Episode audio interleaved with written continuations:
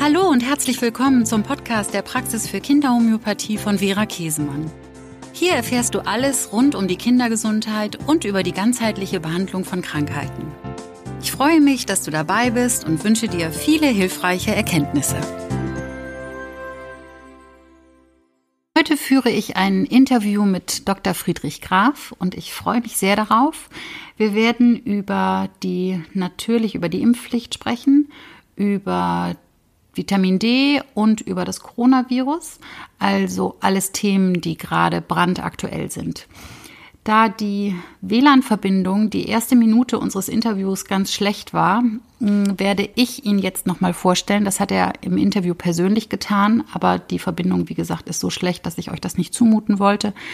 Ähm, Friedrich Graf ist Arzt, er hat Medizin studiert und sein Staatsexamen 1976 in Freiburg gemacht von Oktober 83, nee, bis Oktober 83 dann in der Chirurgie und fünf Jahre in der Gynäkologie und Geburtshilfe in verschiedenen Kliniken gearbeitet. Und danach begann seine Praxistätigkeit als niedergelassener Arzt von 1983 bis 1990 erst in Mülheim in Südbaden und ab 1990 in Plön in Schleswig-Holstein. Darüber hinaus ähm, machte er ab 1974 ein Akupunkturstudium und ab 76 begann dann seine Homöopathieausbildung bei renommierten Homöopathen wie Gerhard Köhler, Jürgen Becker, Dorci, Künstli, Vitulkas und jetzt zum Schluss auch nochmal bei Scholten in Utrecht. Ähm, ich habe im Video einige Bücher vorgestellt bzw. in die Kamera gehalten für die Audiospur ist das dann in den Show Notes verlinkt, sodass ihr ähm, euch dann die Bücher anschauen könnt. Sonst könnt ihr auch auf die Seite von Friedrich Graf gehen. Die erste Frage, die ich ihm gestellt habe, wie stehst du zur Impfpflicht? Ähm, da steigen wir jetzt sofort ein. Also ähm, es beginnt so ein bisschen mitten im Satz, aber ihr werdet ganz schnell reinkommen. Ich wünsche euch viel Spaß und ähm, freue mich jetzt auf das Interview dass äh, sich sogar die Grünen enthielten und alle weitgehend dafür waren. Ich glaube, bis auf die AfD. Aber äh, wir müssen einfach damit rechnen, dass hier eine Verschärfung beginnt. Äh, über die erste Impfung in Deutschland seit der Pockenimpfung äh, eine gesetzliche Pflicht auszurufen. Und das mit einer Impf, mit einem Impfpräparat, das ein Vierfachimpfstoff ist, der von neutralen Labors untersucht, eigentlich eine Katastrophe ist. Von daher ist es noch gar nicht gesagt, dass dieses Gesetz Bestand hat, weil es werden wahrscheinlich Prozesse geführt dagegen. Das ist auch berechtigt, weil es gibt keine isolierte Masernimpfung. Es ist äh, eigentlich beschämend, weil es geht ja nur um die 93 Prozent, die die zweite Impfung nicht gekriegt haben, mit dem Kommentar, dass bis 95 Prozent äh, wünschenswert ist, aber das hätte man mit einer ganz anderen Politik erreichen können. Warum die Pflicht? Es wird eigentlich deutlich, wenn man weiß, dass der Herr Spahn ein Pharmalobbyist ist und dass da ein ganz anderer Druck besteht. Und dass das auch einhergeht damit, dass nur ganz einseitig informiert wurde. Es gab in den Zeitungen nie, in den Medien, in den Zeitungen nie irgendeinen Bericht über die Kritikerentwicklung. Es gibt ja schon länger Demonstrationen, es gibt äh, Informationen der Politiker, bevor sie das Gesetz zu entscheiden hatten. Es ist also eine Menge gelaufen und nichts wurde reflektiert in den öffentlichen Medien. Das heißt, da ist, hat irgendjemand den Daumen drauf oder irgendeine Einrichtung, dass da bloß dir an diese Impfung kein Negativum hängen bleiben soll, ne? sondern das ist, wird mit Angst forciert und Masern sei ja so gefährlich. Das ist paradox, weil wir ja gerade mit dieser Corona-Hysterie zu tun haben. Und äh, der Herr Spahn sich sogar darin verstieg, in der Kommentierung, dass wir ja schon 20.000 Grippetote im Jahr in Deutschland hätten. Also so what, ne? Was, worüber diskutieren wir da? Ähm, dass das eine Schätzungsgröße ist, die Herr Spahn da genannt hat, das hat er nicht erwähnt. Und dass man, als damals die Schweinegrippe lief, diese Fälle gezählt hatte, da waren es keine 30 Fälle. Also da, da läuft immer eine ganz merkwürdige Informationspolitik, die auf Angst ausgerichtet ist. Und nun kommt der Aspekt, dass immer mehr Eltern eigentlich schon Abstand von den Impfungen genommen hatten. Nach einer Erhebung von der Barmer Ersatzkasse sind das über drei Prozent in Deutschland, die ihre Kinder bis zum, sechs, bis zum dritten Lebensjahr nicht impfen. Mhm. Und in Bayern sind es allein über sechs Prozent, die bis zum sechsten Lebensjahr ihre Kinder nicht geimpft haben. Das heißt, da will man wohl diese Entwicklung äh, entgegenwirken, da mehr, mehr Pflicht reinzubringen. Und das ist äh, etwas, was Eltern unter Druck setzt, die eben ihre guten Erfahrungen gemacht haben durch, den, durch das Nichtimpfen generell, wie gut sich ihre Kinder entwickeln. Diese, das ist eigentlich auch mein stärkstes Motiv, mit dem Thema kritisch umzugehen, weil Kinder äh, ungeimpft in den ersten Jahren in Deutschland, muss man natürlich betonen, unter unseren Bedingungen äh, verblüffend gut gedeihen und nichts von dem gängigen chronischen Krankheitsspektrum bieten oder sagen wir wenig. Und das ist noch gut behandelbar, das wenige. Das geht vor allem um Allergien und Beschädigung des Immunsystems. Der offizielle Tenor ist, Impfungen sind harmlos. Das ist aber eine platte, platte Kommentierung, denn Impfungen haben immerhin ja einen, einen äh, mehrfachen Beschädigungseffekt durch viele Beimischungen von Fremdstoffen, die schlecht bekömmlich sind. Das wird aber nicht akzeptiert, wird unterdrückt oder einfach nicht äh, äh, diskutiert. Und Eltern, die jetzt sich diesem Pflichtthema gegenübersehen, die haben jetzt natürlich Probleme, weil das Masengesetz ist sehr hart formuliert. Das heißt, es bringt überhaupt nichts, Atteste zu schreiben, wenn nicht tatsächlich das vorliegt, was noch einigermaßen akzeptiert wird, zum Beispiel Epilepsie oder angeborene Immunstörung.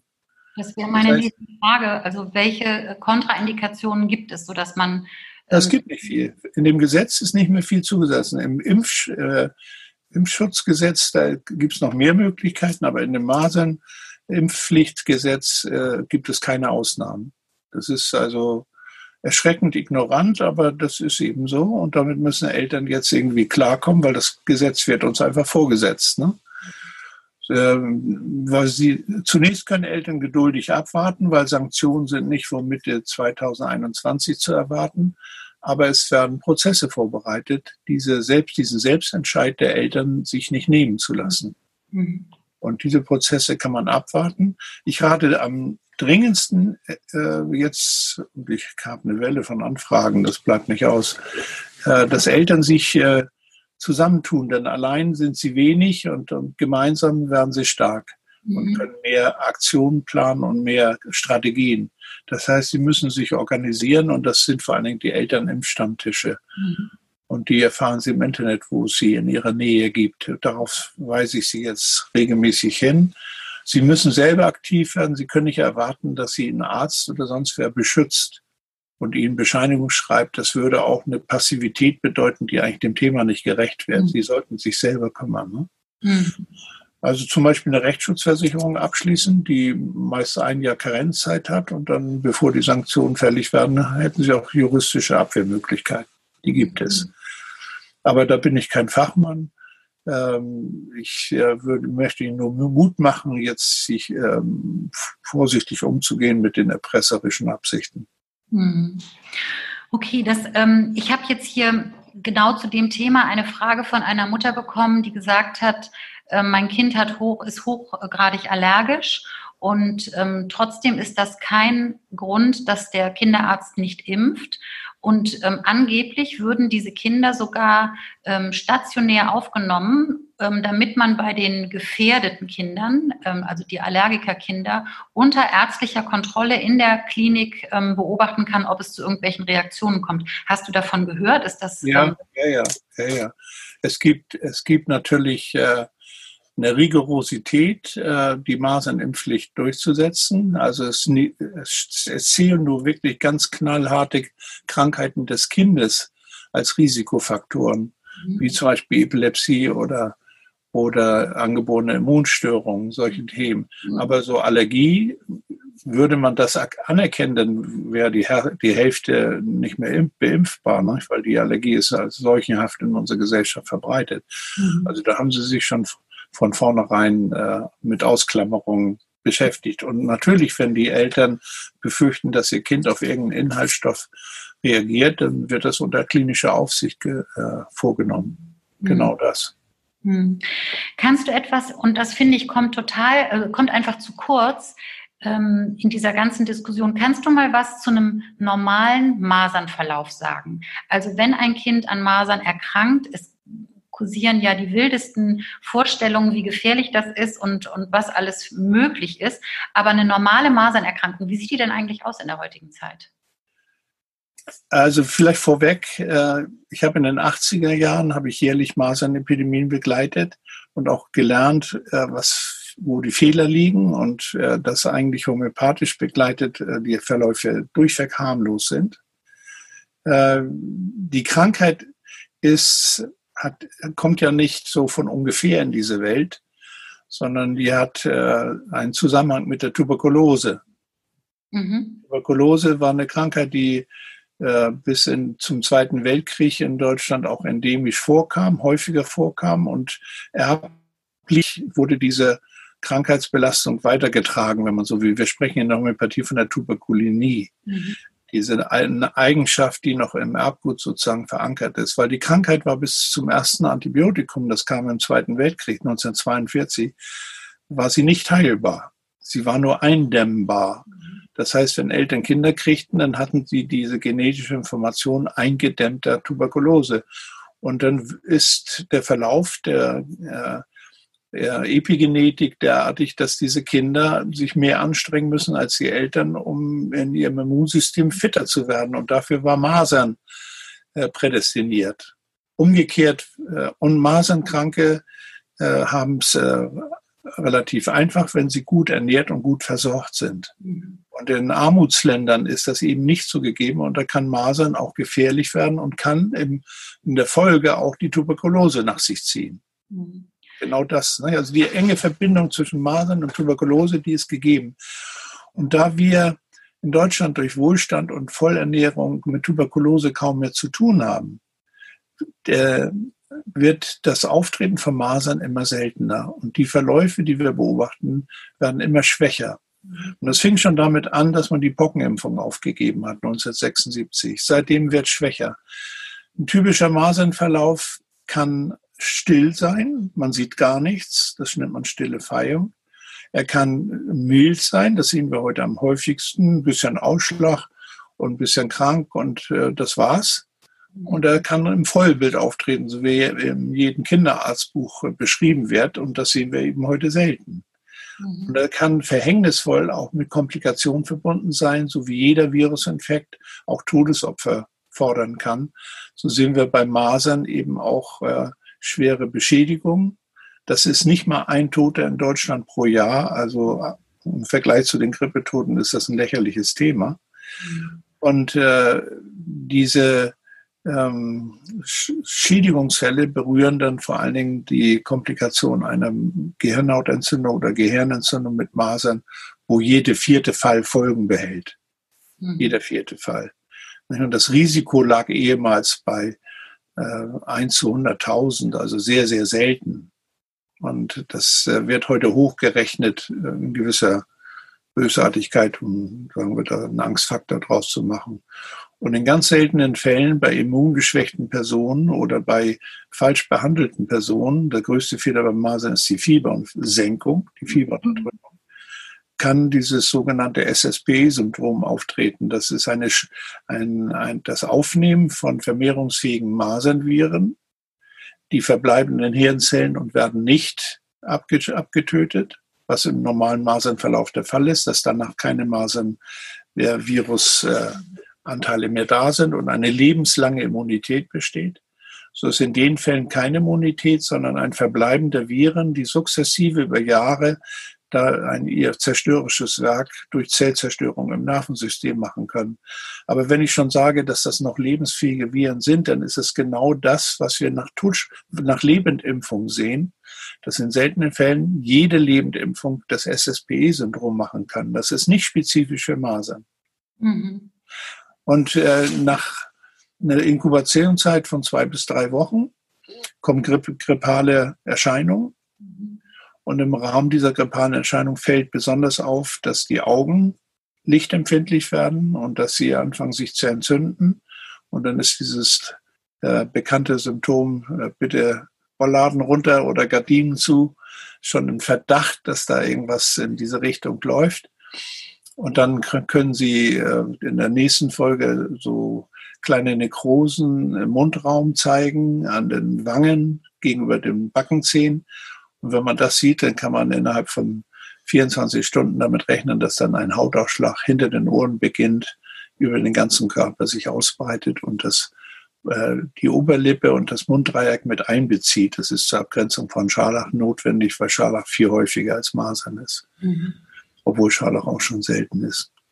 Und diese, dieser Hautausschlag, der ähm, kann verschiedene Intensitäten haben. Seitdem man nicht mehr Pocken impft, sehen wir nur noch ganz milde Hautausschläge. Früher hat man ganz schlimme auch gesehen. Und dieser Hautausschlag ist eine perfekte Überwindung schon der Krankheit. Da ist die Krankheit schon aus der Hirnnervensphäre auf die Haut übergegangen. Und diesen Ausschlag gilt es zu pflegen, zu erhalten. Und wenn er abgeklungen ist, so ein Kind noch eine Woche lang zu Hause zu behalten, weil dann machen sie ein natürliches Immuntief durch. Dann schälen sich die Fingerspitzen und die Fußsohlen oder die Handflächen und die Fußsohlen. Das ist so ein, äh, so ein Zinkmangelzeichen durch den Stress, durch den Nervenstress. Und danach eine Woche Karenz, also bei Beschwerdefreiheit noch zu Hause, können sie wieder voll ins Leben und sind fürs Leben immun und können ihren Babys in Zukunft auch Nestschutz geben. Mhm. Das ist gut. Also ich glaube, das fehlt ganz vielen Müttern, ähm, dass sie einfach mal über die Masern Bescheid wissen, wie der Verlauf eigentlich ist. Und wenn ich dich richtig verstanden habe, ist das mit das Wichtigste, das Fieber nicht zu unterdrücken, was ja manchmal ganz schön hochgehen kann bei ja, Masern. Ne? Ja. Masern äh, kann zu sehr hohem Fieber führen. Ich habe es bei meiner eigenen Tochter eine Woche lang erlebt, dass sie über 40 Fieber hatte. Aber der Profit liegt auf der Hand, weil Masern hat eine enorm immunologisch ordnende Qualität. Es gibt zwar auch Gefahrenseiten, aber das, was wir in der Praxis am häufigsten sehen, ist, dass durch die Masernerkrankung vorbestehende immunologische Beschädigungen überwunden werden. Das geht sogar so weit, dass man gesehen hat, dass mit Masern sogar Tumore bekämpft wurden und verschwanden. Mhm. Da gibt es dokumentierte Fälle. Das äh, wird allgemein bestritten, weil von kinderärztlicher Seite wird Masern als gefährlich beschrieben, obwohl es in den 60er, 70er Jahren, wo es regelmäßig vorkam, als harmlose Kinderkrankheit beschrieben wurde, als noch Pockenimpf wurde. Mhm. Also das, da, da, teilen, sich, teilen sich die Meinung, weil äh, ich glaube, viele haben gar keine Masern mehr gesehen, weil die Krankheit so selten geworden ist. Und ich habe in den in den zurückliegenden Jahren also keinen einzigen Fall in der Praxis gehabt, sondern allenfalls noch mit einer telefonischen Verabredung, weil die kam alleine gut zurecht. Das war früher, war das ein bisschen anders. Und würdest du sagen, ähm, dass die anderen Kinderkrankheiten auch eher in Anführungsstrichen sinnvoll sind und auch einen, einen Sinn haben, warum Kinder sie bekommen dürfen, wenn sie dafür eine Affinität entwickeln oder Affinität haben? Natürlich ist Krankheit immer per se mal etwas Belastendes oder ich würde auch sagen was Frustrierendes. Ne? Aber wo lernen Kinder heute noch Frustrationstoleranz, die wichtig ist fürs ganze Leben? Und, und eine gute Gesundheit ist eigentlich ohne Krankheit nicht zu haben, nur die sollten zumutbar sein. Und die typischen Kinderkrankheiten sind alles, die sind nicht äh, äh, bei einer guten Vorgeschichte äh, als gefährliche Angelegenheiten zu sehen. Natürlich ist Keuchhusten im ersten Lebenshalbjahr eine Sache, die nicht stattfinden darf, aber das kann man verhindern durch Aufmerksamkeit im Umgang mit der Umgebung, mit hustenden Kindern vor allen Dingen. Aber selbst beim Keuchhusten haben wir gesehen, dass also chronische äh, Hustenprobleme aus der Vorzeit durch das Überwinden mit Keuchhusten aufhörten. Wir sehen also immer wieder, dass dass gewisse Krankheiten uns eine, die Arbeit erleichtern, die Gesunderhaltung fortzusetzen. Und deswegen ist per se Krankheit nichts Negatives. Und was ich vielleicht äh, als ein bisschen abenteuerlich jetzt für die, die mich noch nicht so kennen oder die zumindest mein letztes Buch nicht kennen, äh, gesunde Rebellion, Homöopathie als Basismedizin. Ja, herzlichen Dank. Da geht es mir ja vor allen Dingen darum, dass wir keine Lebenskonzepte haben gegen die Krebserkrankung. Und Krebs ist bald die häufigste Todesursache. Und wir haben irrsinnige Zunahmen von Krebserkrankungen. Und solche äh, Krankheiten, die mit Fieber einhergehen, die helfen uns langfristig schon sehr früh, dieses Ereignis in die Ferne oder in die Unwahrscheinlichkeit zu führen. Mhm. Also die Krebsprophylaxe fängt an sich in der Schwangerschaft schon an, indem wir dort möglichst medikamentenfrei begleiten und nicht Folsäure oder Eisen oder Jod oder sowas äh, einfach geben ohne Grund. Und dann nicht jedes Fieber unterdrücken. Ne? Also das gebe ich den Müttern ganz oft oder eigentlich immer mit und kläre da auch ganz viel auf und sage, bitte beobachten Sie das Kind, achten Sie auf Zeichen, ne, wo was getan werden muss, wo es eine homöopathische Unterstützung braucht. Aber in der Regel, und ich mache es ja jetzt auch schon weit über 20 Jahre, ich habe noch nie ein fiebersenkendes Arzneimittel einsetzen müssen in diesen ganzen Praxisjahren. Das, ja, das, das, das, ist ja die Qualität homöopathisch orientierter Ärzte, die, die ganz anders sieht in der Realität meiner Kollegen, die nicht damit, äh, mit solchen Möglichkeiten arbeiten. Weil Fieber ist eigentlich der größte Helfershelfer in der kinderärztlichen Praxis. Nicht? Wenn man mit Fieber umgehen lernt und es äh, unterstützt und nicht behindert, dann äh, ist es eine hohe Qualität die nicht zu unterschätzen ist. Ja. wenn wieder mal Krebs auftritt, dann brauchen wir dringend Fieber und dann kommt es nicht mehr. Ne? Naja, das erleben wir ja in den, in den leeren Anamnesen ne? Der, derjenigen, ja. die Krebs kommen, die haben Jahrzehnte nicht gefiebert, in der Regel. Ne? Ja, ja. Da ist das Immunsystem nicht in der Lage, ne? sich auseinanderzusetzen. Ja. Ähm, du hast Aber eben Umgang mit Fieber ist also ein Schlüssel für alle Kinderkrankheiten, weil die sind ja alle mehr oder minder mit Fieber behaftet. Mhm. Und da habe ich auch ausführlich drüber geschrieben, in dem, in dem Nichtimpfen, was dann. Ne? Mhm. Wie, dass man vorbereitet ist auf Fieber, dass es Fieberkrämpfe geben kann zwischen zweiten und achten Lebensjahr und dass die absolut harmlos sind, obwohl sie schrecklich aussehen und dass die Eltern da nicht in Panik verfallen, sondern dass sie das auch zulassen. Es betrifft circa zwei bis vier Prozent aller Kinder, die mit Fieberkrämpfen zu tun haben. Für die Eltern ist das schon bedrohlich, ne? Also wenn sie nicht wissen, die sind ja in der Regel nicht vorbereitet, aber ähnlich ja. berate ich dann auch, ne? dass ich sage, das ja. ist meistens ein einmaliges Erlebnis, ist ja nur ein ganz geringer Prozess. Ja, das kann, kann, äh, kann bei jedem dritten Kind kann es sich wiederholen und bei jedem sechsten kann es mehrfach auftreten. Ja. Aber dann sind die Eltern oft schon sehr sehr, sehr besonnen und äh, wissen schon, was da läuft. Ne? Ja, absolut. Mm, magst du bitte noch einmal was zum, zur Titerbestimmung sagen? Macht es deiner Meinung nach Sinn, jetzt gerade nochmal auf Masern bezogen, ähm, denn wenn ein ausreichender Titer vorliegt, dann müssen die Kinder ja nicht geimpft werden oder auch Erwachsene, die zum Beispiel in Pflegeberufen tätig sind.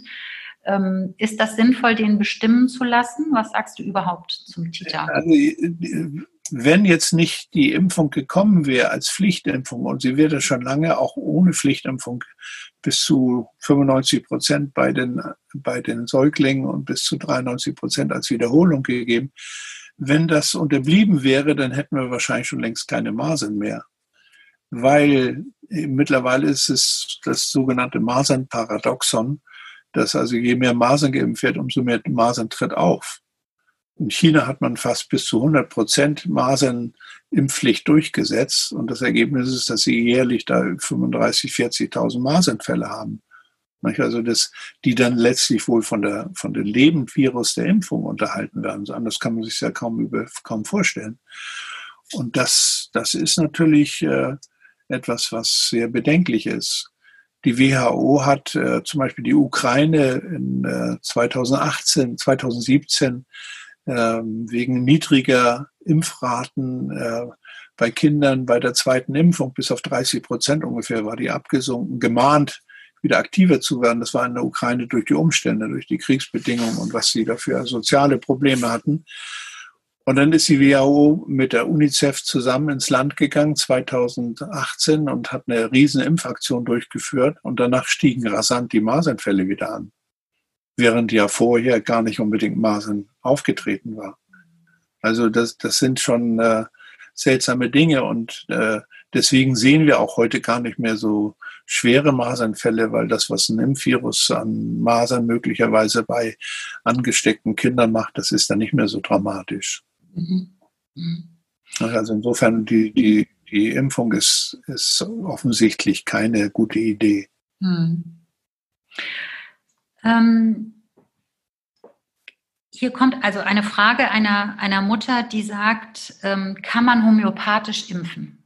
Da kursieren natürlich ja, die wildesten Dinge. Ja, nein, geht, geht absolut nicht. Ja.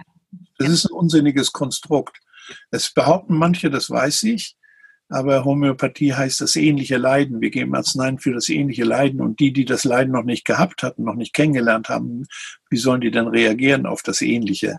Ja. Also das ist schon sehr abenteuerlich, vor allem, weil wir ja in sehr, sehr hohen äh, Potenzen therapieren und dadurch gar nicht unterstellen können, dass da ein entsprechender Effekt entsteht. Wir, wir therapieren ja, weil wir bei Krankheit das sogenannte falsche Signal verfolgen. Ne? Die Ursache, die Causa, die vielleicht häufig im Gemütsbereich steht oder meinetwegen auch im physischen und wollen dieses korrigieren durch das ähnliche Mittel zum wieder richtigen Signal und dann, dann ordnet sich der Organismus und fängt an, seine Krankheit zu überwinden. Und wenn das äh, Krankheitsbild gar nicht vorher er erlebt wurde, dann kann es auch nicht äh, kann nicht erwartet werden, dass die Potenz das leistet. Ja, also das sage ich auch homöopathisch. Ja, man, kann, man kann vielleicht diesen Irrtum so auflösen, dass selbst Hahnemann sich um Prophylaxe gekümmert hat, um Vorsorge. Aber der hat das dann mit dem ähnlichsten homöopathischen Mittel bei der passenden Krankheit gemacht. Zum Beispiel bei Scharlach hat er den, den Familienangehörigen Belladonna gegeben und nicht, nicht Scalatinum, nicht Dinosode.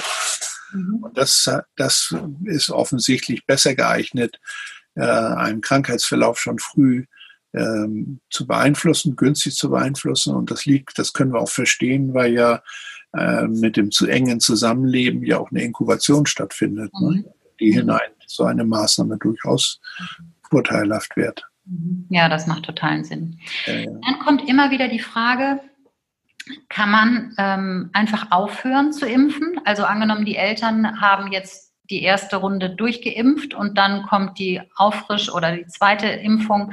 Ähm, und in der Zwischenzeit haben sie sich entschieden, ähm, einen anderen Weg zu gehen.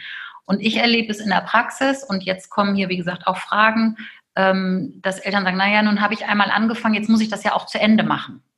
Grundsätzlich, grundsätzlich nein, weil es liegt an der Impfqualität, an der Qualität des Impfstoffes und des Impflings selbst das grundsätzlich eine Spritze reichen könnte. Mhm. Man wiederholt ja, so wie jetzt Masern auch, man wiederholt ja, weil man auch die, die da nicht reagieren, noch mitnehmen will und in Reaktion bringen will.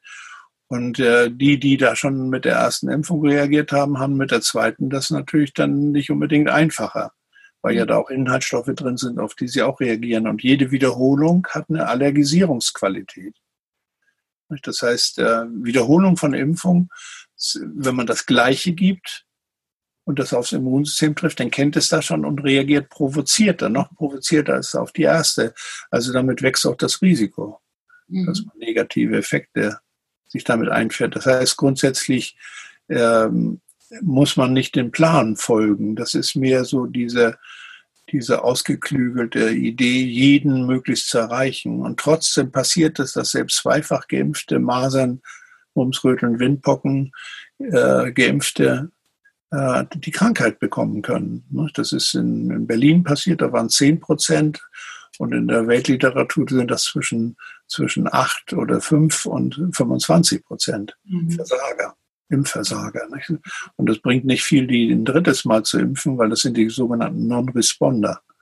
Dieses Phänomen kennt man schon länger, auch bei Hepatitis B-Impfungen, dass da äh, immer Menschen dabei sind, die auf die Impfung gar nicht reagieren. Mhm. Und das ist übrigens auch die Idee des, des, äh, des ähm, gesellschaftlichen Schutzes in Frage stellt, ne? wenn da über 10 Prozent überhaupt nicht reagieren. Ne? Mhm. Wie, wie, wo ist da die soziale Komponente? So nicht zu erreichen, ne? Ja. Ähm, wie ist das, wenn, ähm, wenn Kinder geimpft sind? Wie ist deine Erfahrung? Lassen die sich trotzdem noch gut homöopathisch behandeln? Man kann hier also homöopathisch behandeln in jeder Lebenslage, auch schulmedizinisch versorgte Patienten. Äh, nimmt jemand Medikamente wegen irgendeiner Grunderkrankung, dann lassen wir die erstmal bestehen und behandeln trotzdem und können sehen, was wir erreichen und eventuell irgendwann mal auch die Medikamente reduzieren. Aber man wird immer zusammenarbeiten können. Diese Zusammenarbeit bieten Homöopathen ja auch an. Nur die konventionellen Mediziner lehnen das rigoros ab. Die mhm. wollen nicht, dass wir da eingreifen. Mhm. Und eigentlich, eigentlich wird sich das gut ergänzen, weil die, unsere offizielle Medizin orientiert sich an der Newtonschen Physik. Sie folgt mhm. sozusagen der Schwerkraft und der Idee, dass ein Teil eine Materie Ursache von Krankheit ist. Wir wissen, dass das ja schon längst nicht mehr genügt, um alles, alle Phänomene zu erklären. okay. Ich, ich habe da so ein Bild übernommen von dem Herrn ähm, Professor Warnecke äh, über die Idee, dass man das kleinste Teil, das ist das Atom, ne? Atom, Atomos, es ist unteilbar, äh, als Materie der Newton'schen Physik akzeptieren kann. Und in dem Periodensystem ist das kleinste Atom mit einem Elektron noch in, verbunden. Das kreist um dieses, um dieses Atom. Das ist das Wasserstoffion. Dann ist es elektrisch geladen. Wenn man jetzt sich vorstellt, dass dieser, dieses Atom äh, Fußballgröße hätte, dann kreist das Elektron in zehn Kilometer Entfernung. Ja? Wenn man Elektron und Atom als Materie sieht, dann hätte man ja da einen Raum. Was ist das? Ist das nichts? Nein, das ist nicht nichts. Das ist Verbindung. Mhm. Das ist äh, Beziehung. Das Elektron hat Beziehung zum Atom. Das heißt, das geht in die Quantenphysik. Mhm. In die energetische Seite. Und da siedelt sich auch die Homöopathie an. Wir kümmern uns um Beziehung zwischen der Materie. Ne? Mhm. Schönes Bild, so wird es so deutlich. Ne? Ja. Okay, mm, dann wird immer wieder die Frage gestellt, ja, wir impfen nicht, aber Tetanus. Ja, das ist ein, eine, ein Dauerthema, weil äh, dieses Thema mit Unlogik verbunden ist. Mhm. Der Tetanuserreger kommt aus der Familie der, äh, na, wie heißen die noch? Fällt mir gerade der Name nicht ein, äh, sporenbildende Bakterien. Die Tetanuserreger bilden Sporen. Und die Sporen, die haben wir im, auf dem Fußboden, die haben wir alle überall. Ob da Pferdemist oder, oder Hundemist oder Kuhmist ist, die Tetanusspuren sind immer da. Äh, als Sporen sind sie sozusagen überlebensfähig, bis sie in eine Wunde kommen. Als Verletzung ist also das damit zu rechnen, dass Tetanuserreger durchaus in die Wunde kommen und diese besiedeln. Und das macht an sich keine Probleme, weil Säuglinge krabbeln auf dem Boden und lernen den Erreger auch schon früh kennen. Also wenn man so von der Immunisierungsidee ausgeht. Nur Tetanuserreger können in bestimmten Situationen, meist in Luft abgeschlossenen Wunden, Toxine entwickeln, Gifte. Und die Tetanusimpfung ist ein entgiftetes Gift. Ja. Ein entgiftetes Gift. Das klingt ganz komisch. Äh, nun ist aber so, so, dass wenn ein, ein Mensch ein Tetanus durchmacht, und das sind äh, zehn Menschen in Deutschland pro Jahr, also um mal die Kirche im Dorf zu lassen, und Kinder erkranken so gut wie nie, weil die eine gute Durchblutung haben, dann ist äh, uns ja bekannt, dass gegen Toxine eigentlich gar kein äh, Immunglobulin hilft, was man durch Impfung äh, bezwecken will, sondern Antitoxin. Mhm. Und die Impfung ist kein Antitoxin. Und wenn jemand einen Tetanus durchgemacht hat, dann kann er den vier Wochen später wiederkriegen, weil er hat keine Immunität. Mhm. Was typisch ist für, für Toxinerkrankungen. Ne? Da kann man keinen Schutz verwenden. Also wenn sie von der Schlange gebissen werden, die Patienten, und äh, ähm, sich wappnen wollen für das nächste Ereignis, dann nützt ihnen keine Impfung. Es gibt da keine Impfung, es gibt nur Antitoxine. Mhm. Und diese ähm, Unschärfe und Unklarheit, die einfach übergangen wird, die erlaubt Patienten auch auf die Tetanusimpfung zu verzichten, weil wir müssen wohl davon ausgehen, dass das ein Flop ist, dass sie nicht funktioniert. Mhm. Also das macht totalen Sinn. Ne? Wie gesagt, gegen Schlangengift kann man auch nicht im Vorfeld impfen. Also ich empfehle natürlich eine vernünftige Wundreinigung. Das ist das A und O. Das ist das A und O. In der Regel, wenn es sich um Gliedmaßen handelt, eine Ruhigstellung, ne? mindestens das ist Tag. Noch wichtiger. Ne? Das, ähm, die ersten drei Tage ist die Ruhigstellung so wichtig. Ja, was natürlich nicht einfach ist, ne? auch bei Kindern. Aber ich glaube, also wenn die Wunde ausreichend blutet und man sie vernünftig reinigt, dann ist die Tetanusgefahr gebannt. Ne? Also es geht ja nur die, um Verletzungen. Die Wundversorgung ist das A und O. Ja. Ne, denn äh, Tetanus entsteht ja immer mit einer Latenzzeit von zwei, drei Tagen, mhm. wenn er mal auftritt. Und das ist die Zeit der Entzündung. Jeder weiß, wenn er eine Wunde hat und diese missachtet, dass die sich entzündet. Dann wird die dick und tut weh und klopft. Und das muss man verhindern, weil äh, Tetanus entwickelt sich über solche Entzündungen. Und wenn wir homöopathische Mittel geben, dann wollen wir beeinflussen, dass es keine Entzündung gibt. Mhm. Das ist am schwersten bei, bei Bissverletzungen. Bei Bissverletzungen ist deswegen schwer, weil der Speichel immer Proteine enthält und die lösen immer eine Entzündung aus, ne? Eine ja. Immunreaktion. Deswegen muss man bei dem besonders sorgfältig säubern, besonders sorgfältig ruhig stellen, besonders sorgfältig drei Tage aus dem Verkehr nehmen und dann kommt das auch gut. Wobei das ja auch eher ungewöhnliche Verletzungen sind. Ne? Also ich meine, so. Ja, hier vielleicht bei uns in, in, in der in Stadt Hamburg oder so, da werden wir eingeführt. Nicht so vor. Wobei einer meiner ersten Patienten tatsächlich noch in meiner ersten Praxis eine Mutter, die ganz aufgeregt anrief und mir sagte, ähm, ihr Kind sei von einem Eichhörnchen gebissen worden, was ja eher un, ja. also das ist ja sehr ungewöhnlich. Und da steht auch Tetanus nicht im Vordergrund, sondern eher Tollwut, ne? dass also ein wildes Tier so auf den Menschen zukommt und ein Kind beißt, ist ja ist ja eher ungewöhnlich. Also äh, das hat es dann tatsächlich mal gegeben. Also ist alles gut ausgegangen, das Kind hat nichts gehabt, aber ja. ähm, sowas passiert dann tatsächlich. Aber gut, das ja. ist also, also das Tetanus-Problem ist handelbar. Ja. Das, mit dem kann man umgehen durch Wundversorgung. Aber die Impfung wird man nicht brauchen, weder die aktive noch die passive. Weil bei der passiven werden Mehrfachimpfungen Freiwilligen gegeben und die, die, dann erwartet man Immunglobulinbildung, die man dann wieder abnimmt. Aber das funktioniert ja gar nicht. Funktioniert nicht, ne? Hm, okay. Hm, ich würde gerne mit dir noch über Vitamin D sprechen. Also das ja. ist was, was ich hier in der Praxis fast täglich, also nicht nur fast, jeden Tag erlebe, dass Mütter mich fragen und sagen, der Kinderarzt hat Vitamin D verordnet, es ist Winter und mein Kind soll das nehmen, die Mütter gleich mit, weil mhm. wir alle angeblich einen Mangel haben. Und auch per Blutergebnis ähm, nachgewiesen, vermeintlich. Ich weiß, dass du da eine andere Meinung zu hast, aber ich würde es gerne nochmal hören, wie du es erklärst. Also vorneweg, Vitamin D ist kein Vitamin. Mhm. Das ist ein Hormon. Und das ist äh, in enger Nähe zum Parathormon. Das sind beides Hormone der Nebenschilddrüse. Und die Nebenschilddrüse reguliert unser wichtigstes Element, das Calcium, den Calciumstoffwechsel. Und der Organismus hat also eine, eine Doppelsicherung bekommen. Dass also, wenn eines äh, schwach wird, dann äh, springt das andere ein, um die lebensnotwendige Stabilität des Calciumstoffwechsels zu erhalten.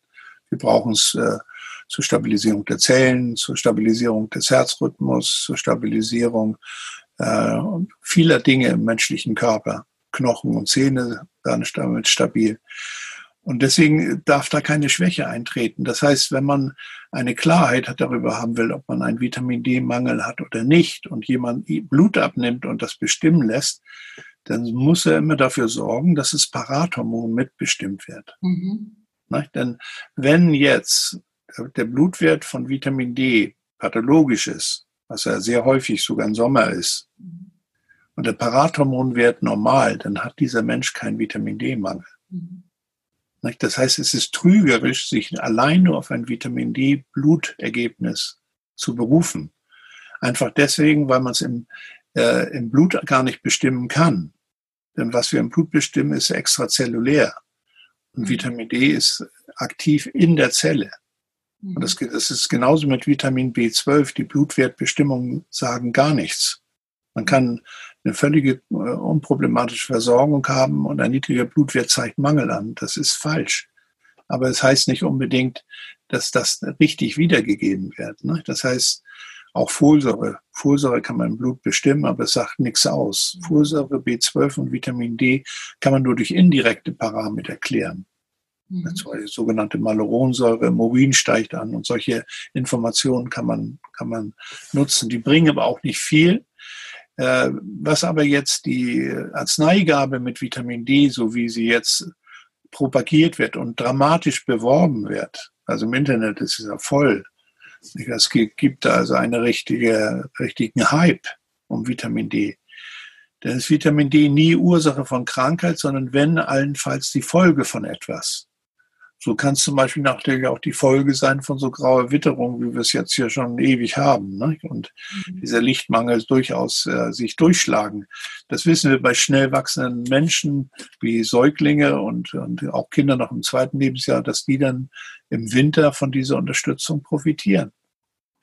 Und es ist auch bei so in Wachstumsphasen in der Pubertätzeit manchmal ganz sinnvoll, da was zu ergänzen, weil die eben auch in diese Müdigkeitsphasen kommen, in, in, Wachstumsbeschwerden und Vitamin D dort in, in milden Gaben, also maximal 500 Einheiten so am Tag reicht völlig, mhm. äh, durchaus mal ergänzt werden können. Aber mit, mit dem Monat März und mit Aufkommen der lichtvolleren Tage kann man das wieder beenden. Mhm. Ähm, ich vermeide Vitamin D in dem Maße, wie es also propagiert wird. Weil Vitamin D hat nicht nur Mangelerscheinungen mit Krankheit verbunden, sondern auch, wenn man zu viel gibt. Das wird, wird runtergespielt. Aber die deutliche Information ist, wer, wer chronisch zu viel Vitamin D nimmt, verschärft seine Arteriosklerose, die Verkalkung von Gefäßen. Das ist bei kleinen Kindern noch reversibel, bei Erwachsenen nicht mehr. Das wird eingelagert in die Gefäßwände und die Spätfolgen, die sieht man eben, eben spät und nicht in der, in der Zeit, wo man das behandelt. Also ich würde eher raten, äußerst vorsichtig mit dem Vitamin D umzugehen und das nicht so zu, zu streuen, wie das heute in den Praxen üblich ist. Und vor allen Dingen Vorsicht vor den Blutuntersuchungen. Mhm. Also wenn, dann auf jeden Fall Parathormon mitbestimmen lassen. Um mitbestimmen lassen. Mhm. Und dann äh, kriegt man, wenn der Wert normal ist, dann liegt kein Vitamin D-Mangel vor. Mhm. Ganz einfach. Hast du eine Idee? Und das ist wieder eine Frage. Ich hatte einen Vater gefragt. Ja. Upsala. Ja. Ähm, wie man diesen Wirtschaftswahnsinn im Gesundheitssystem stoppen kann und dass der Mensch endlich wieder in den Mittelpunkt rückt. Denn wie du gerade schon sagtest, es wird überall beworben, das Vitamin D, und ähm, es hört sich so an, als wäre das lebensnotwendig, dass es alle jetzt nehmen, und es nehmen ja auch alle. Also es ist ja ein, ein Riesenhype.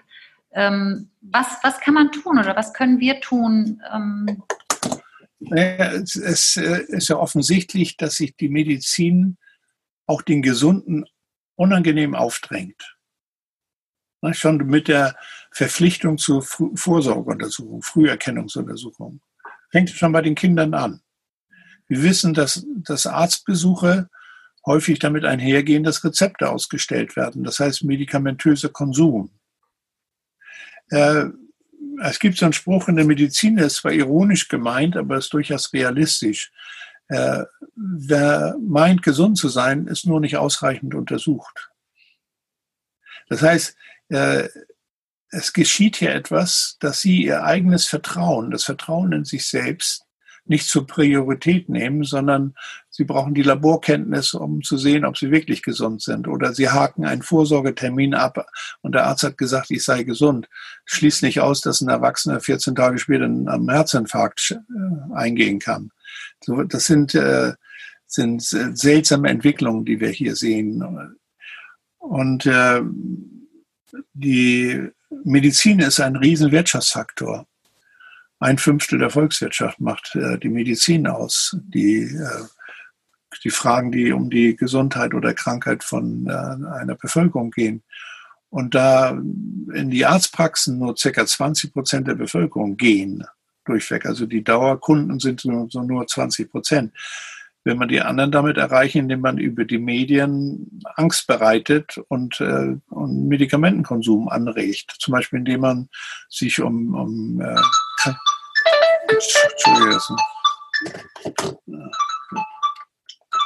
indem man sich um Krankheitsbilder kümmert, die gar keine sind, sondern mehr so Syndrome, Beschwerdensyndrome. Mhm. Ja, Beschwerdensyndrome. Mhm. Vor dem Hintergrund äh, wird dann beispielsweise die Potenzschwäche des Mannes mit Medikamenten zu beantworten sein oder die Schwermütigkeit eines Menschen mit Antidepressiva. Nicht? Oder es gibt eine Reihe von von äh, Beschwerdezuständen, die man zu Krankheiten hochstilisiert und, und für die es dann prompt äh, Medikamente gibt. Ne? Mhm. Oder die, die mangelnde sexuelle Lust bei Frauen hat dann auch dazu geführt, dass da Medikamente plötzlich auf den Markt kamen. Das sind alles so Verführungen, mhm. weil äh, noch mehr gesund als gesund zu werden. Ne? Und das ist eine Illusion, die wir da pflegen. Sondern wir, als Mediziner oder als Therapeuten sollten immer bemüht sein, Patienten zu helfen, zu sich selbst zu kommen, selbstbewusst zu werden und von sich selber äh, Verantwortung übernehmen, für sich selber Verantwortung übernehmen. Ich will das so. Und kritische Patienten werden in den Praxen sehr ernst genommen. Mhm. Also denn das lohnt sich also durchaus kritisch zu sein. Mhm. Es ist eine, auch eine Art Widerstandsübung. Ne? Widerstand gegen unlautere Übergriffe, Übergriffe, auch mehr therapeutischer Art. Und auf diesem Wege wächst eigentlich viel mehr Stabilität. Ne? Also ich erlebe das ja auch, wenn je mehr wir die Patienten aufklären und sie Verantwortung übernehmen für sich selber und auch für ihre Kinder, umso resistenter sind sie natürlich auch gegen diese Verunsicherung und diese angstschürenden Medien. Ne? Das ist ja, ja dramatisch, ja. Aber, aber, auch unbequem. Ne? Also wer Antworten für sich selber findet im, im Sinne von Verantwortung, ja, mit dem kann man nicht mehr alles so machen. Ne? Und ja. Nun gibt es natürlich Bereiche, die die da sehr äh, positiv sein können. Es ist nicht da alles negativ, was äh, medial verbreitet wird. Äh, es ist immer dann problematisch, wenn man, äh, äh, sagen wir, harmlose Beschwerden hochstilisiert zu gefährlichen Ereignissen. Das ist konventionell medizinisch üblich. Das nennen wir Nocebo-Effekt. Ne? Wenn Sie da nicht eingreifen, dann können Sie das Schlimmste kriegen, was mhm. da auch am Ende stehen kann. Mhm. Aber es gibt eben auch gute Ansätze. Das sind zum Beispiel diese Ernährungsdocs im NDR die also nur mit Ernährungsumstellung äh, arbeiten. Und das ist was sehr Wichtiges und sehr Sinnvolles. Es ist eine Säule der Gesunderhaltung, dass man sich um eine vernünftige Ernährung kümmert. Mhm. Die allerdings auch, und das wird dann natürlich zu wenig äh, betont, äh, durchaus mal in den äh, unter die Lupe genommen werden sollen, äh, die Lebensmittel, die Sie da empfehlen, wie weit sind sie denn biologisch, wie weit sind sie äh, pestizidfrei, wie weit sind sie schwermetallfrei, diese Fragen werden da ausgeklammert. Mhm. Bewusst, weil dann wird die Sendung wahrscheinlich gekippt werden von der Nahrungslobby. Ja, äh, ne? ja, ja. Aber, aber die, die Tendenzen, die da aufgezeigt werden, äh, wie man auch mit chronischen Krankheiten Besserung allein durch Veränderung der Ernährung erreichen kann, das hat schon Qualität. Mhm. Siehst du das in der Praxis auch, dass du viel Aufklärungsarbeit leistest, gerade was diese Dinge, die Säulen der Gesundheit, also wie wichtig auch Ernährung ist? Ich meine, Hahnemann hat das schon gesagt, ne? nicht nur die Homöopathie reicht aus, wir brauchen natürlich auch eine gesunde Lebensführung und Regeneration, ja. Erholungsphasen. Ja. Ähm, wenn du, wenn du mein hier vorgestelltes Buch Gesunde Rebellion liest, da ist das, die Hälfte des Buches geht auf die Lebensfragen ein. Es geht um den Lebensstil, den man pflegt. Mhm. Äh, Homöopathie ist ja nur ein Aspekt äh, der Selbsthilfe. Wir verstärken ja die Selbsthilfefähigkeit, aber man sollte so wach werden, dass man eben auch die toxischen Belastungen auf ein Minimum reduziert, nicht? weil sie nämlich zwar niedrig dosiert sein können, also so wie es immer wieder dann äh, medial verbreitet wird, das ist ja nur so schwach, das tut den Menschen nichts. Aber wenn wir mehrere toxische Effekte gleichzeitig erleiden, dann potenzieren die sich und nicht addieren. Mhm. Das heißt, die nehmen gewaltig an Schädigen in der Qualität zu. Also macht es Sinn, wo man auch hinschaut, Minimierung von Fremdbelastung mhm. zu pflegen. Du hast in deinem, in deinem letzten Buch Gesunde Rebellion hast du einen wunderschönen Gedanken formuliert und den habe ich so verinnerlicht. Du sagst oder schreibst, dass du die Homöopathie als Basismedizin siehst und im Grunde die Schulmedizin als Ergänzung. Ja. Ich weiß, dass viele Jahre habe ich immer gesagt, wenn mich jemand gefragt hat, was machst du, dann habe ich gesagt, ich bin Komplementärmedizinerin. Ich ergänze mit der Homöopathie die Schulmedizin. Und ähm, das ist mir so klar geworden, dass, dass es für mich ähnlich gilt. Genau umgekehrt, natürlich. Wir versuchen erstmal mit der Homöopathie alles Mögliche zu erreichen und dann gibt es natürlich auch Fälle, wo das nicht gelingt. Und meine Frage wäre, ähm, du setzt dann ja auch Schulmedizin ein. Es ist ja nicht so, dass du, dass du das verhinderst oder dagegen bist oder, oder partout sagst, kommt mir nicht in, in die Tüte. Ähm, Nein, ich habe ich hab ja eine ganz konventionelle Ausbildung genossen. Ich bin den äh, Kassenärztlichen Vereinigung gegenüber verpflichtet, auch die Diagnostik und die Therapieabsichten so im Mainstream-Sinne äh, zu klären und auch da nichts zu übersehen. Das, das insofern sind wir immer in Gefahr, da, wenn wir, wenn wir zu einseitig arbeiten, da auch, auch äh, zu einseitige ähm, Entwicklungen zu begünstigen. Ähm, also ich kläre schulmedizinisch ab, das ist völlig klar. Und ich, ich weiß und bemühe mich in ständiger Weiterbildung, äh, zu verstehen, was meine Kollegen machen, nicht? wie sie die Probleme angehen. Das sieht, sieht man auch in meinem Kinderbuch oder Frauenbuch, wo ich dann äh, immer das, das konventionelle Vorgehen schildere und dann meine eigene Meinung dazu, inwieweit man dem folgen sollte oder nicht. Äh, wenn ein, eine Schwangere sich auf neues Leben einstellt, dann reagieren zumindest die Patienten, die, die nicht sind ja nicht unbedingt Patienten, Schwangerschaft ist ja ein gesunder Zustand. Aber wenn diese Frauen äh, zu mein, in meine Betreuung kommen, dann sind sie in der Regel schon sehr geläutert. Sie rauchen nicht, sie passen auf Alkohol auf, sie trinken keinen Kaffee mehr und ernähren sich biologisch qualitativ gut im Hinblick auf die ganzen Gefahren, die in der Schwangerschaft entstehen können. Und dann sind sie schon auf einem Weg von Selbstverantwortung. Und diese Selbstverantwortung, die, die in der Schwangerschaft in, in 70 Prozent aller Fälle auch frei bleiben kann von irgendwelchen Interventionen, irgendwelchen Eingriffen, die beträgt sich natürlich dann auch auf die Mutter-Kind-Verbindung, wenn das Kind geboren ist. Das heißt, Mutter und Kind brauchen in der Regel am Anfang kaum etwas, extrem wenig. Und es ist auch in gewisser Weise ärgerlich, wie sich hier unsere Medizin einmischt in eine gesunde Beziehung, indem sie meint, äh, die, dann muss äh, geimpft werden, dann müssen Medikamente gegeben werden da ist Vitamin D fällig und all diese Dinge, die dann mit der Vorsorge, mit den Vorsorgeuntersuchungen dann stattfinden. Nein, im Grunde genommen brauchen die Kinder und die, die Kinder und die Mütter nichts und können erstmal gedeihen. Sie brauchen eine gute Versorgung, sie brauchen einen guten Lebensstil. Den setzt die Mutter fort, wenn sie in der Schwangerschaft den verstanden hat und auch für sich ähm, verantwortungsvoll äh, durchhält. Und dann äh, sehen Eltern, in welche eine stabile Gesundheit Kinder hinein sich entwickeln. Und wenn sie Krankheiten haben und Fieber tritt schon im ersten Lebensjahr oder in der zweiten Jahreshälfte des ersten Lebensjahres auf, dann sehen sie auch, welchen Profit sie mit, mit regulierenden äh, Medizinqualitäten wie Homöopathie äh, gen, äh, genügend arbeiten. Also sie brauchen da nicht mehr. Das heißt, der Verzicht konventionelle Medizin ist, ist überwältigend in den ersten Jahren. Nicht? Und insofern Basismedizin. Und je älter der Mensch wird, umso mehr ähm, kann er damit in Konflikte kommen. Nicht? Zum Beispiel der Zwang zu impfen. Nicht? Und der, das heißt auch der Zwang zur Krankheit. Ähm, denn keine Impfung fördert Gesundheit. Das wäre eine Illusion zu meinen. Ne? Und mit dieser, mit dieser, mit diesen Verwirrungserlebnissen, die sich dann häufen, auch mit äh, vielleicht Jugendlichen und Rauchen und Drogenphasen und äh, schlimme gesundheitliche Fehltritte, die in dem Alter oft noch verziehen werden, aber dann mit, mit Elternschaft und Schwangerschaft werden sie dann geläutert und fangen dann auch an umzudenken. Und dann baut sich ja mit der Berufsentwicklung eine sehr stabile Gesundheitsphase auf. Da passiert ja zum, meistens wenig, wenn man sie nicht irgendwie nötigt, zum Beispiel allergiekrank zu werden oder solche Dinge. Also in, in den Berufsjahren so bis 40, 50 ist ja im Prinzip die Gesundheit relativ stabil, äh, wenn man einen guten Lebensstil beibehält und wenn man umsichtig mit Medizin, mit konventioneller Medizin umgeht.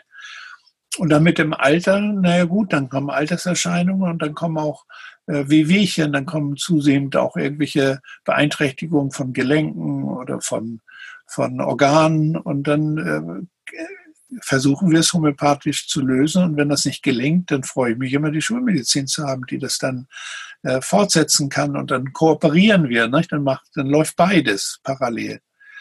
Äh, ein, ein MS-kranker Mensch, dem will ich helfen, homöopathisch keine Schübe zu haben, ne? Multiple Sklerose. Aber wenn er einen Schub kriegt, dann ist das verheerend, weil so viel Nervensubstanz kaputt geht. Das heißt, dann äh, würde ich es immer akzeptieren, dass er äh, auch notfalls einen Cortisonschub kriegt. Ne? Aber deswegen ist ja gerade meine Absicht, diese Schubfrequenz zu reduzieren, damit das nicht so oft passiert und er davon Abstand finden kann.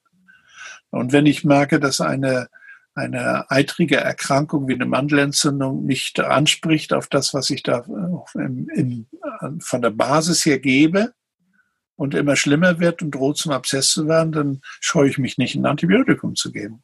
Ja. Aber die, diese Verordnungen sind Raritäten. Ja. Das, ist, das schlägt sich kaum nieder. Ich habe im Vergleich zu meiner Allgemeinarztgruppe einen, einen nur 30-prozentigen Aufwand an Medikamenten gegenüber dem, der Vergleichsgruppe. Mhm. Ich spare diesen Kassen schon seit Jahrzehnten wahnsinnig. Das, das, ist mir wichtig, einfach nochmal deutlich zu machen, dass ähm, wir Homöopathen ja prinzipiell nicht gegen die Schulmedizin sind. Keinesfalls. Im ne? Gegenteil. Im Gegenteil. Sie, sie, sie, ne, sie, bilden sich fort und wissen um die, um die Möglichkeiten, und, äh, aber suchen natürlich auch ihre, ihre Auswege vielleicht ohne hinzukommen. Ne?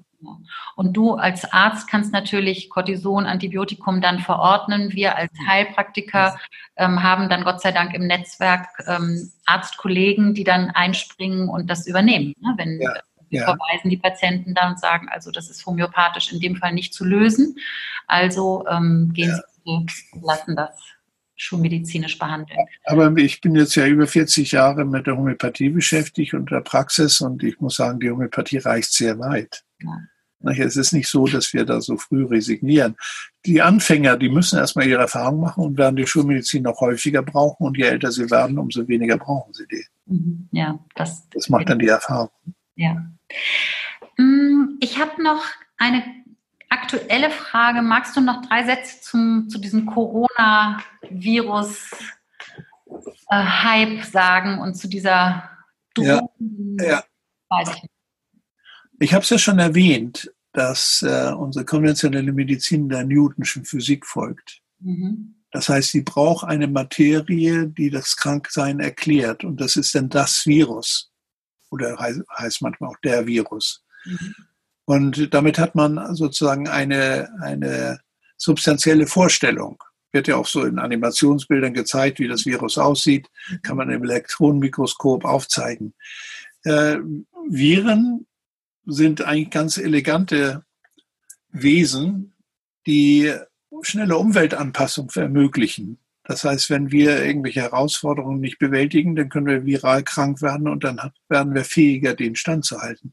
Das ist also die schnellste Form, die Gene zu verändern, weil sie direkt ins Genmaterial eingebaut werden und dort auch erstmal äh, Anlass sind für, für Gegenmaßnahmen. Ähm, mit der Immunisierung wächst im Prinzip die Kompetenz, also die Fähigkeit, sich gegen Krankheit zu entwickeln. Ich sagte ja schon, die Chinesen haben fast 100 Prozent durchgeimpft. Das heißt, Immunsysteme sind beeinträchtigt und sind labiler und dann tauchen diese Probleme auf. Mhm. Ich erinnere mich noch an das große Seehundsterben hier in der Nordsee. Und dann hat man irgendwann einen, ein, ich weiß nicht, H7N12-Virus entdeckt. Mhm. Aber man hat in Rechnung stellen müssen, dass die Dänen die Schleusen ihrer Nerzfarmabwässer geöffnet haben, die alle in die Nordsee geleitet haben, medikamentös belastet und die Seehunde wurden geschwächt, toxisch geschwächt. Und dann sind sie anfällig. Mhm. Das ist sozusagen Augenwischerei, den Erreger im Fokus zu haben, sondern es geht um die beeinträchtigten Immunsysteme. Mhm. Deswegen wird es hier in diesem Land auch nur weitgehend harmlose Verläufe geben. Es kann auch Todesfälle wie bei jeder grippalen Dramatik geben, wenn schwere Vorerkrankungen bestehen oder wenn das, das Immunsystem schwer belastet ist. Mhm. Man muss also damit rechnen, dass diese Dinge weiterhin übertrieben werden, weil das ist ja sehr elegant, indem man jetzt eine Hysterie gegen Corona auslöst und dann auch gleich sagt, wir arbeiten an der Impfung. Mhm. Also wäre deine Empfehlung wahrscheinlich ähnlich wie meine, weitermachen wie bisher im Sinne von gesunde Ernährung, frische Luft, ja, viel trinken, genau. das ist die Antwort. Das ist die Antwort. Von mir aus auch Hände waschen, wie ja, es aber auch übertrieben. Als einziger ne? Ratschlag, der so offiziell aber vergeben nicht von sabrotanen Menschen werden. Ne? Nein, auf keinen Fall. Keine übertriebene Hygiene. Genau, genau. Ja. Okay. Ähm, ich habe noch eine Sache, die mir so ein bisschen am Herzen liegt, was ich in der Praxis erlebe.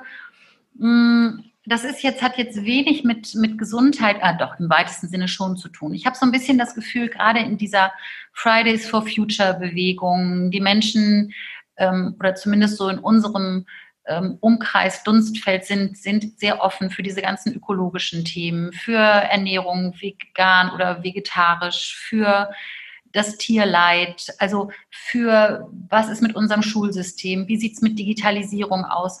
Und ich merke, dass bei ganz vielen Menschen, also Endzeitstimmung hört sich jetzt sehr negativ an, aber die sind schon, puh, wie geht das weiter? Was, was können wir machen für unsere Kinder? Also bei uns sind es ja die Enkelkinder, ne? denke ich mal, weil wir schon ein gewisses Alter haben. Aber ähm, was rätst du den, den Müttern oder den Patienten in der Praxis? Wie geht man mit diesen Themen um, ohne jetzt ähm, in den großen Pessimismus zu verfallen oder gar in Depressionen? Ich hatte schon diese äh, Quantenmedizin er erwähnt, äh, in Erweiterung der Newtonschen Medizin oder auf der Basis der Newtonschen Physik. Und die Krankheitsbedingungen, gerade aus energetischer Sicht, wie wir es homöopathisch ja auch verfolgen, ist die, dass es drei krankmachende Faktoren gibt. Und die, der eine Faktor ist der genetische. Es gibt einfach genetische äh, Negativauswirkungen. Der zweite ist die toxische, die toxische Quelle, zu eben auch äh, Medikamente unter anderem gehören. Und die, die dritte Komponente ist äh, der negative Gedanke, der Pessimismus ähm, ich danke im Prinzip der Friday for Future Bewegung, weil die hat mehr bewirkt, als wir uns ja sonst jemals erträumen konnten, dem äh, Turbokapitalismus oder sagen wir den, der Ökonomie jetzt die ökologischen Grenzen aufzuzeigen. Und das berührt, wie du schon aufgezählt hast, alle Lebensbereiche. Das geht um die Digitalisierung, wie du sagst, um die Schulsysteme, um die Lernfähigkeiten, es geht um, um ähm, die Landwirtschaft, es geht um die Ernährung, es, das spielt alles mal, es geht letztlich auch um die Medizin. Und äh, das ist etwas, was ich ja auch äh, vertrete, dass man da äh, die Lebensstilfragen in diesem Sinne genau prüft. Ne? Und dass man eine Minimierung dieser persönlichen Anteile auch für die persönliche Rechtfertigung äh, leistet.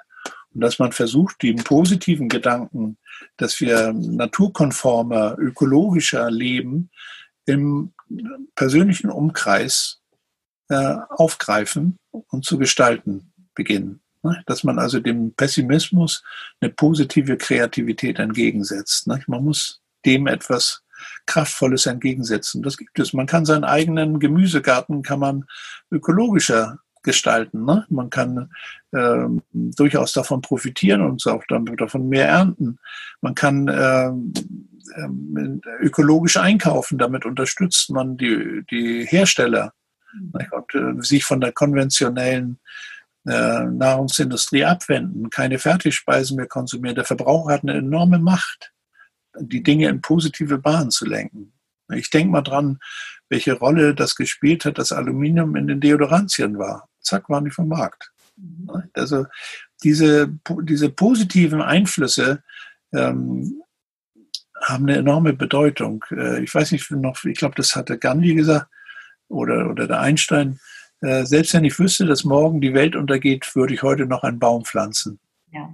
Ne? Das ist ein schöner Spruch, äh, weil wie wollen wir sonst in diesem Leben Freude und Glück erfahren, Liebe, wenn wir uns nicht um positive Kreativität kümmern. Ich glaube, das war ein sehr schönes Abschlusswort. Okay.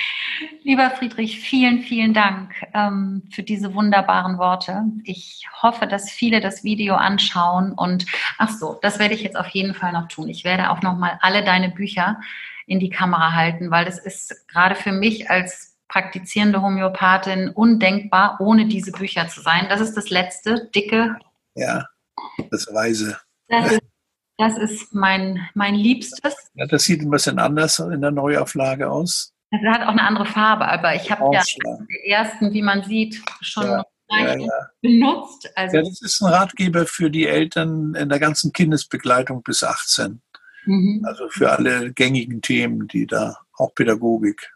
Also wunderbar. Und auch dieses dicke Werk für die, um, ja. die, um die Gesunderhaltung von Frauen geht, sehr empfehlenswert. Ja. Also, da muss man nicht Therapeut sein, das kann sich jede Frau eigentlich, ob ja. schwanger oder nicht, ob in den Wechseljahren oder was auch immer. Also es gibt so viele hilfreiche Tipps.